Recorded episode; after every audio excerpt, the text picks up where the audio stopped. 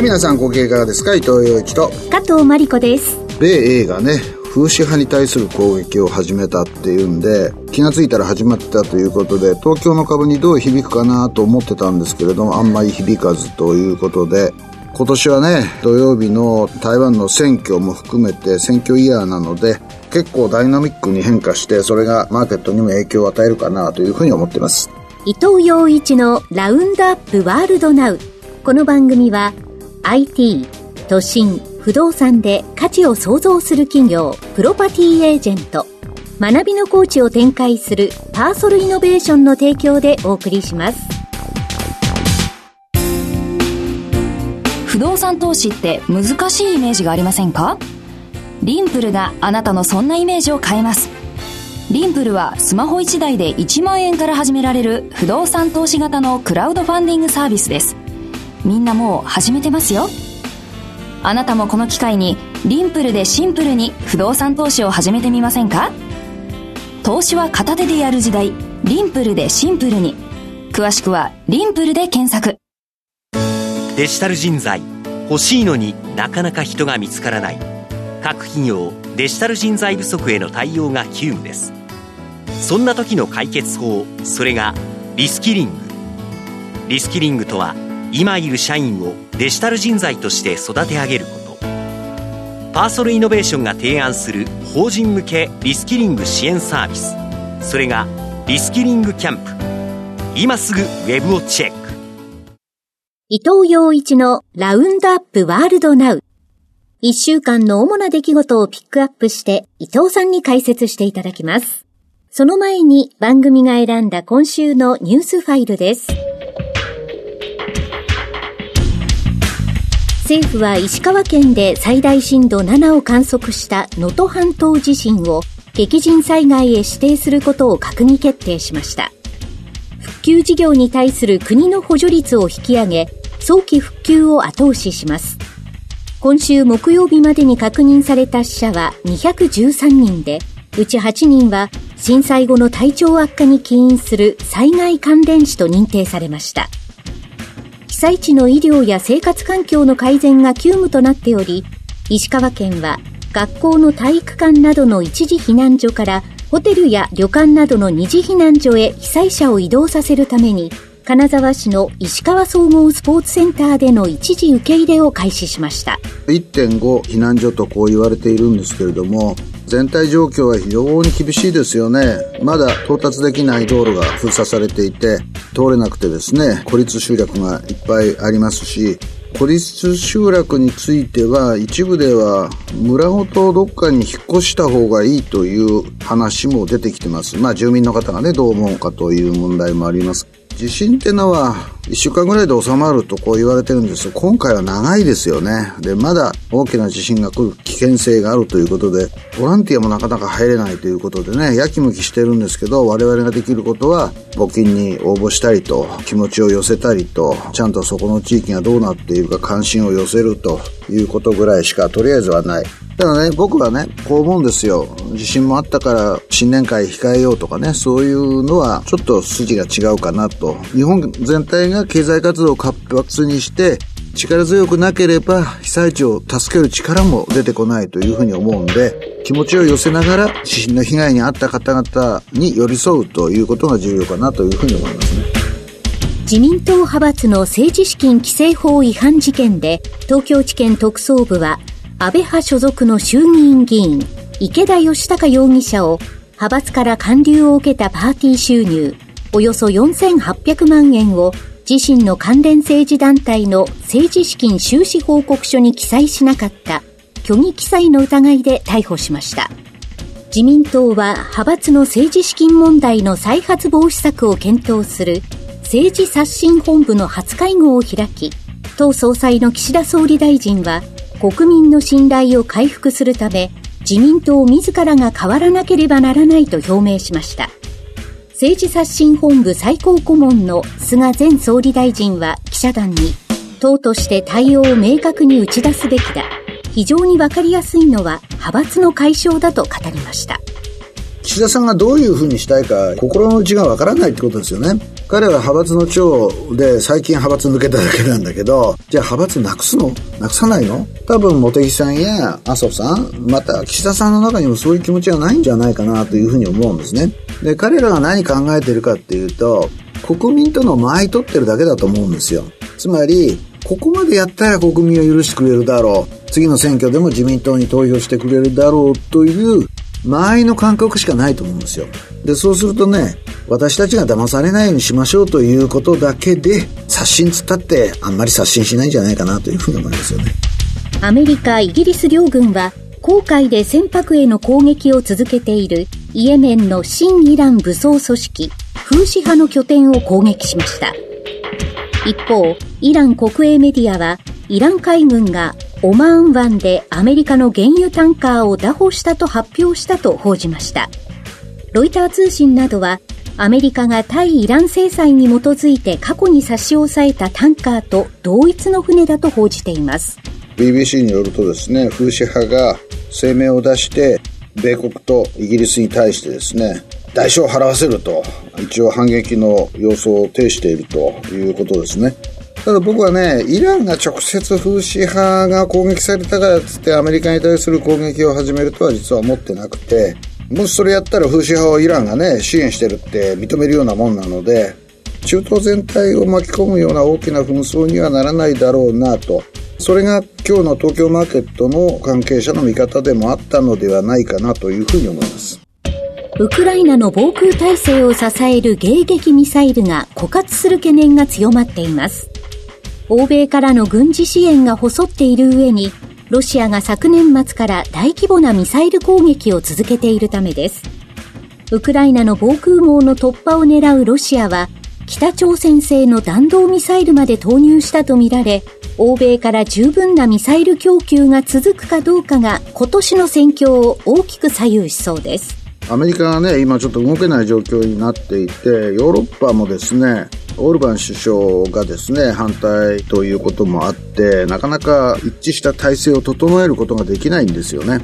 だから一部では落としどころとしてウクライナが一部の領土を割譲する形でね和平を結ぼうという動きもあるんですがそれだとプーチンに褒美を与えてしまうことになるのでやっぱり西側はですねロシアの行為を非難しかつそれを成果としてロシアには与えないような努力をする必要があるとやっぱりプーチンに褒美は与えてはいけないと私は思うので、なんとかですね、ウクライナが勝つ形でこの紛争を終えたいなと私は思ってます。日経平均は33年11ヶ月ぶりに3万5千円台を回復しました。市場関係者からは、日本株にはアメリカ株と比べ割安感があり、上昇トレンドは持続するという見方が出ています。この問題をですね、ポイントの1のところで取り上げてみようかなというふうに思います。国土交通省は日本航空機と海上保安庁の航空機による事故を受けて、管制官が航空機に離陸する優先順位を示すナンバーワンという単語を当面の間使用しないなど再発防止策を公表しました。今回の事故では海上保安庁の機長が管制官からのナンバーワンという呼びかけを最初に滑走路を使用して離陸せよという意味に取り違えたという見方が出ています。まあ私もね、管制塔と解放機のやり取り、または日航機とのやり取りを聞いていてですね、ナンバーワン、ナンバーツー、ナンバースリーっていう単語が出てくるんですね。それはすべて着陸する飛行機とは関係なく、出発するとしたらあなたの機が最初ですよっていうのはナンバーワンなんですよ。2、3はそれに続くわけですよね。で、私はね、解放機のパイロットはもう4年ぐらい経験があるので、通常はね、ナンバーワンって言われた時に、あ俺が出発の一番機だと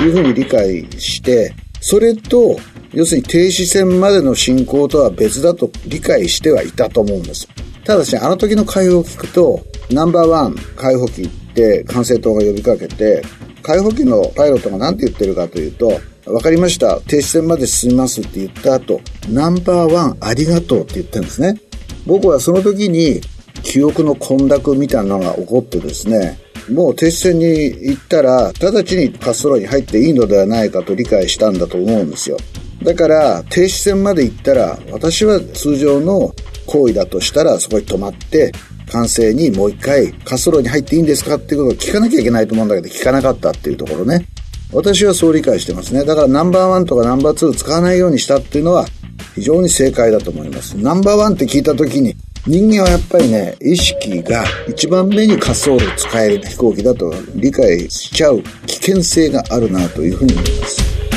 国際情勢の調査分析を専門とするアメリカの調査会社ユーラシアグループは2024年の世界の重大リスクを発表し1位に The United States vs Itself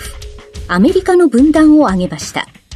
11月の大統領選挙に向けて国内の政治的分断が悪化し、アメリカの民主主義がこれまでになく試される年になると予測しています。この問題はね、非常に大きな問題点を抱えているので、ポイントの2のところで詳しく取り上げようかなというふうに思います。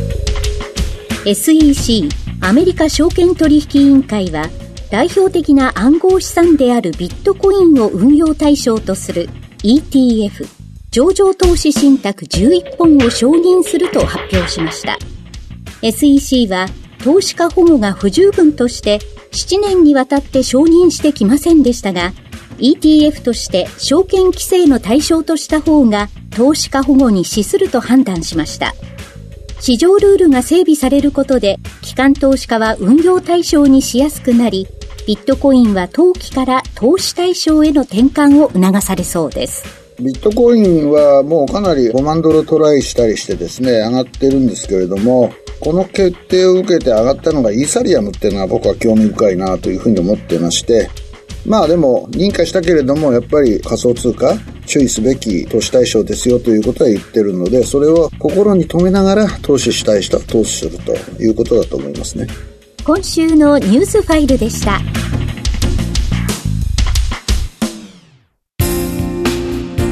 不動産投資って難しいイメージがありませんか？リンプルがあなたのそんなイメージを変えます。リンプルはスマホ1台で1万円から始められる不動産投資型のクラウドファンディングサービスです。みんなもう始めてますよ。あなたもこの機会にリンプルでシンプルに不動産投資を始めてみませんか？投資は片手でやる時代、リンプルでシンプルに。詳しくは、リンプルで検索。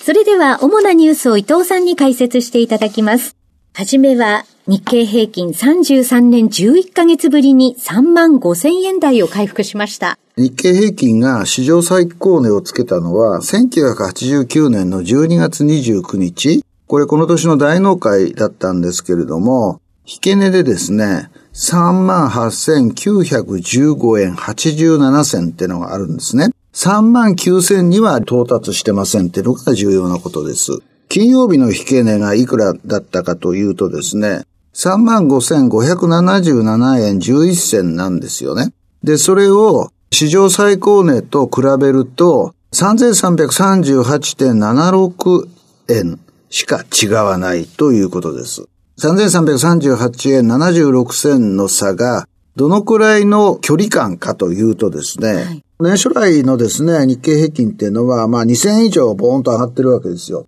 実質的な取引日が6日しかなかったのに2000円以上上がっているので、もしかしたら3月までには新値更新があるんじゃないのかという見方もできるわけですね。日本の証券会社のトップがですね、4万4万って言ってたんだけども、新値更新だったら3万9000に到達すればクリアできるという状況になってます。初日の取引に770円ぐらい下げた日経平均が600円戻して175円安で終わったというのは非常に強いんだと、いうことをお伝えしましたし、証券会社の電話がかかりにくくなっている当時からですね。で、最近見たらですね、また証券会社のホームページに当社の電話がかかりにくくなってますって言うんですよ。それなんでかかりにくくなってるかっていうと、NISA を始めたがっている人が多いということだと思います。若い方をコマーシャルに AI で作った人物なんですけど、登場させたりして、若い人たちを投資の世界に導き入れようとしている。お年を召してですね、今まで日本の預金の低金利に悩んでいた方々も、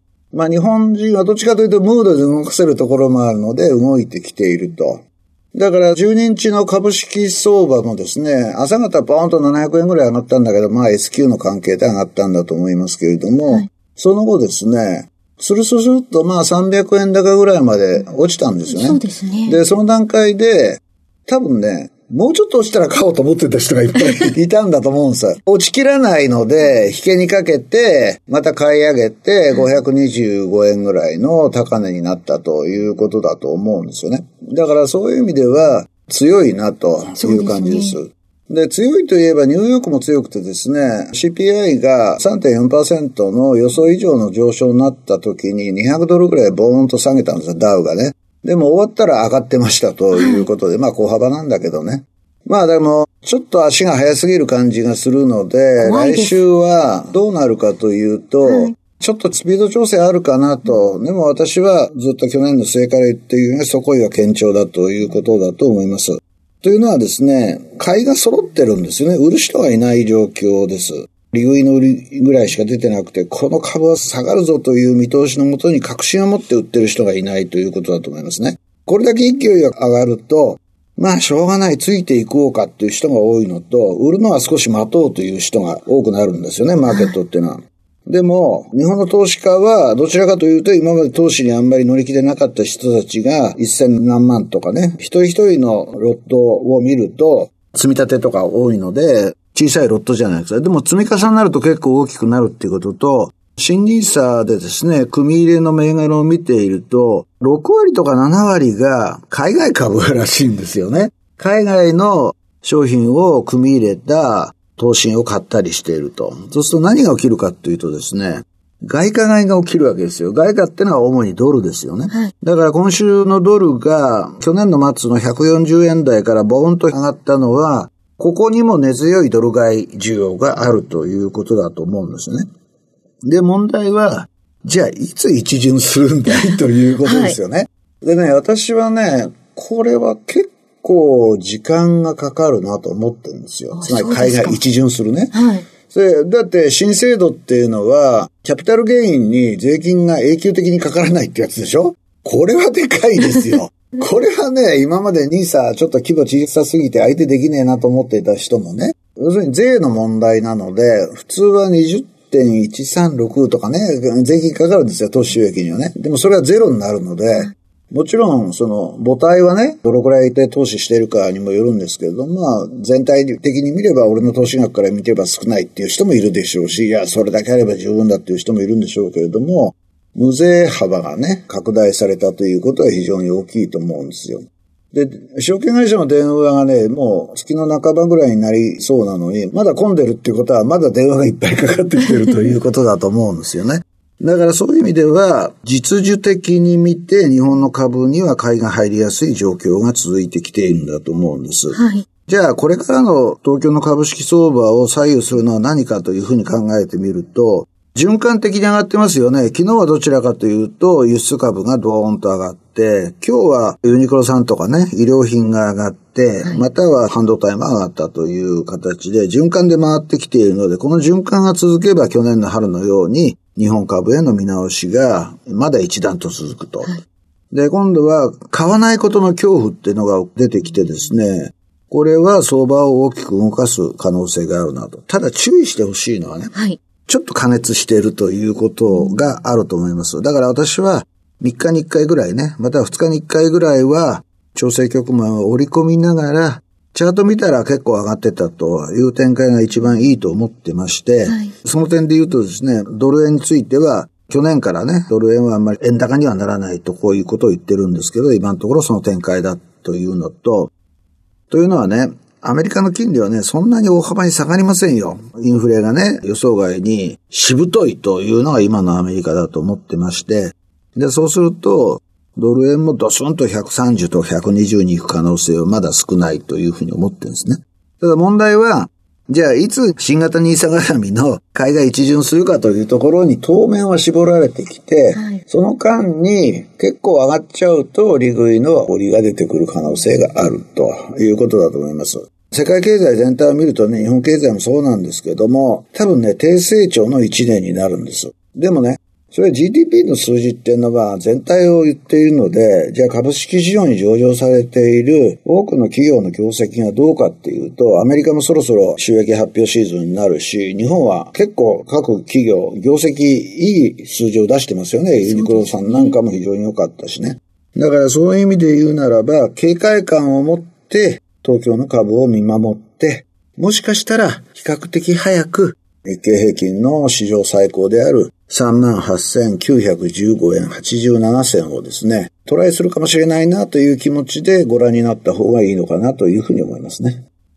次は、アメリカの調査会社ユーラシアグループが今年の重大リスクを発表しました。1位にアメリカの分断を挙げています。土曜日に台湾の選挙があって、はい、そのすぐ後なんですけど、15日にですね、共和党のアイオワ州の党員集会っていうのが開かれるんですよね。ここで可能性としてはデサンティスさんがヘイリー候補にね、負けて撤退する可能性があります。で、ニューハンプシャーは結構ヘイリー元国連大使がですね、トランプさんに接近してます。トランプさんが39%の支持率に対して、ヘイリーさんは32%まで来てるんですよね。だから、トランプさんが今言われているような形で、共和党の大統領候補に確実になるかというと、まだ波乱の可能性があるということだと思います。でも、トランプさんがなる可能性が強い。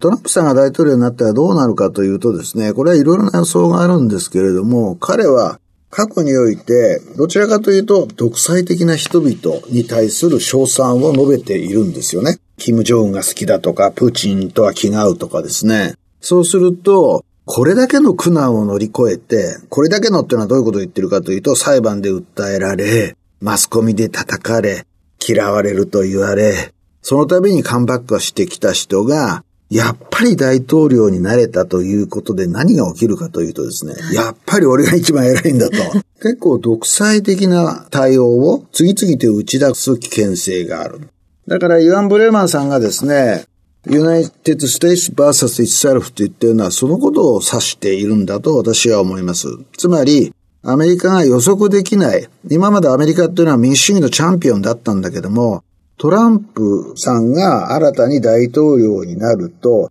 その前提が崩れるかもしれないよと、ブレマンさんは言ってるんだと思いますよね。だから彼はこう言ってますよね。ほとんどの国で選挙はリスクと言えないと。ほとんどの国ってのは台湾でもですね、インドでもあちこちで選挙があるんだけど、システムを大きく変えるような大きな変更はないかもしれないって言ってるんですね。だから国民党が勝ったって、民主党が勝ったって、台湾はまだまだ中国とは距離を保つだろう。中国も乱暴なことはしないだろうという前提がここにはあります。インドもですね、ヒンズー至上主義のモディさんが勝ってもですね、それほどインドという民主主義の国を変える可能性はないというふうにブレマンさんは見てると思うんですね。だけどもアメリカについて言うとですね、トランプさんっていう人は本当にアメリカの民主主義に対して取り返しのつかない打撃を与える危険性があると彼は見てるんだと僕は思うんですよね。例えば、最近出てきた言葉によれば、トランプさんは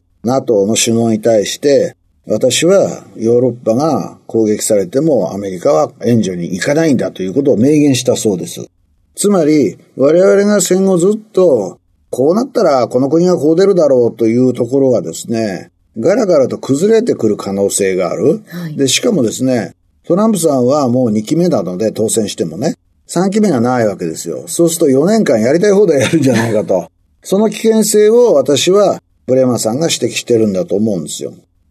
でね、まだ日本人は、まあ世界中の人がそうなんだ、希望的観測もあってトランプは大統領にならないだろうと思っているかもしれないけれども、はい、危険性としては絶対的にありますよね。だって岩盤支持層がいるわけだから。で、バイデンさんだってね、もう結構見ていると歩くのもちょっとしんどいなあいう感じだから、バイデンバーサストランプではね、バイデンが勝つんだというのが一般的な見方だけれども、本当にそうなのかなと。だからね、私は今年の選挙は、選挙結果をずっと予測してきたっていう人もね、なかなかこの人が勝つって言い出さないじゃないですか。本当に予想が難しいんだろうと思います。じゃあ一体バイデン、トランプの戦いになるのかってまず第一ですよね。そうですね。で、その次にじゃあ誰が出てくるんだと。で、そのケースにおいて重要なのは、共和党の場合はヘイリーさんだし、バイデンさんだっていつ何があるかわからないお年であるわけですよね。だからそういう意味ではですね、アメリカの選挙というのは今年最大のリスクだというブレマーさんの意見にはとっても賛成です。今週のニュースファイルでした。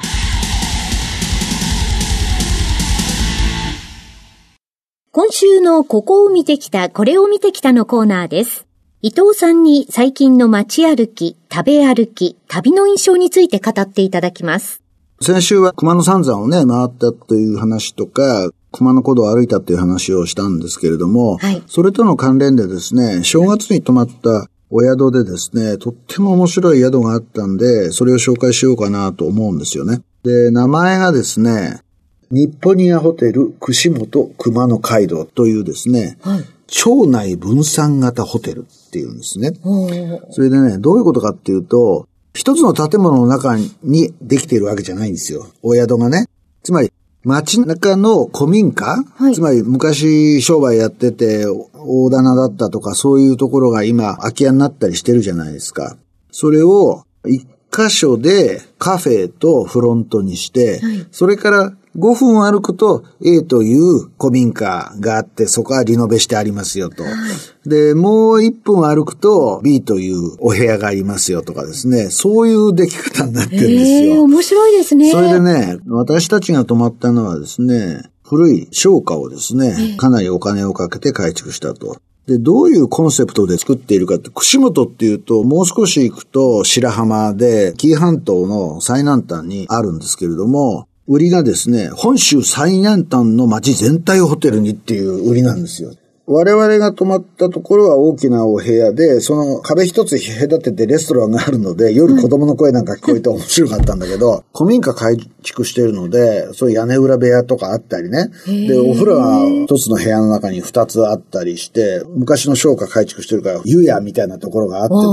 すね、お部屋から遠いわけですよ。それでね、僕はとってもコンセプトが面白いなと思ったんですね。で、それを Facebook に投げたら、いや、千葉にもそういうとこありますよ。あ、そう。で、君行ったの？って言ったらまだ行ってないって子がいたんですけれども、はい、とっても面白いです。料理もめちゃめちゃうまいですよね。あ、そうですか。町内分散型ホテルって面白いでしょ？想像つかなかったです。鉄筋コンクリートでできたね、いいホテル行くのもまあいいんだけど、街全体が地域を盛り上げる町おこしのために作ってるんですよ。だから、結構力が入ってるんですね。はい、で、かつね、そんな高くないんですよ。あ、そうなんですか？それが重要ですよね。えー、まあ、僕ら正月に泊まったので高かったんだけれども、普段はそんなに高くないんですよ。ただね、串本ってね、なかなか行かないんですよ。串本ってね。そうですね。これ串本の人怒るかもしれないけどね、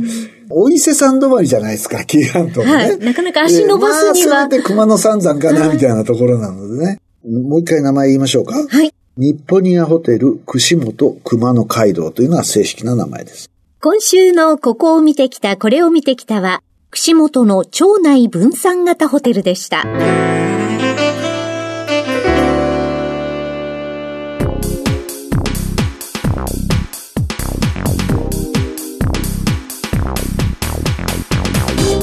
伊藤洋一のラウンドアップワールドナウ。この番組は IT、都心、不動産で価値を創造する企業、プロパティエージェント、学びのコーチを展開するパーソルイノベーションの提供でお送りしました。私もそうなんだけど今週は寒かったなと思ってる人もいっぱいいると思うんですけれども寒いとねああ気持ちいいなと思うんですよね。私はねもともとね寒いところに育っているのであのね頭がすっきりする。というわけで伊藤洋一と加藤真理子でした。あとブレーベットブレガード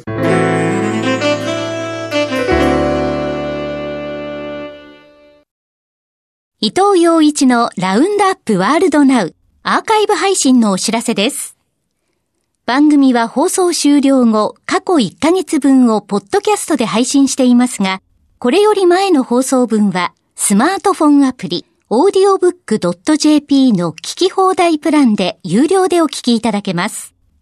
audiobook.jp 聞き放題プランは、最初の1ヶ月がお試し無料、2ヶ月目からは月額税込み750円です。詳しくは、伊藤洋一のラウンドアップワールドナウ番組サイトをご覧ください。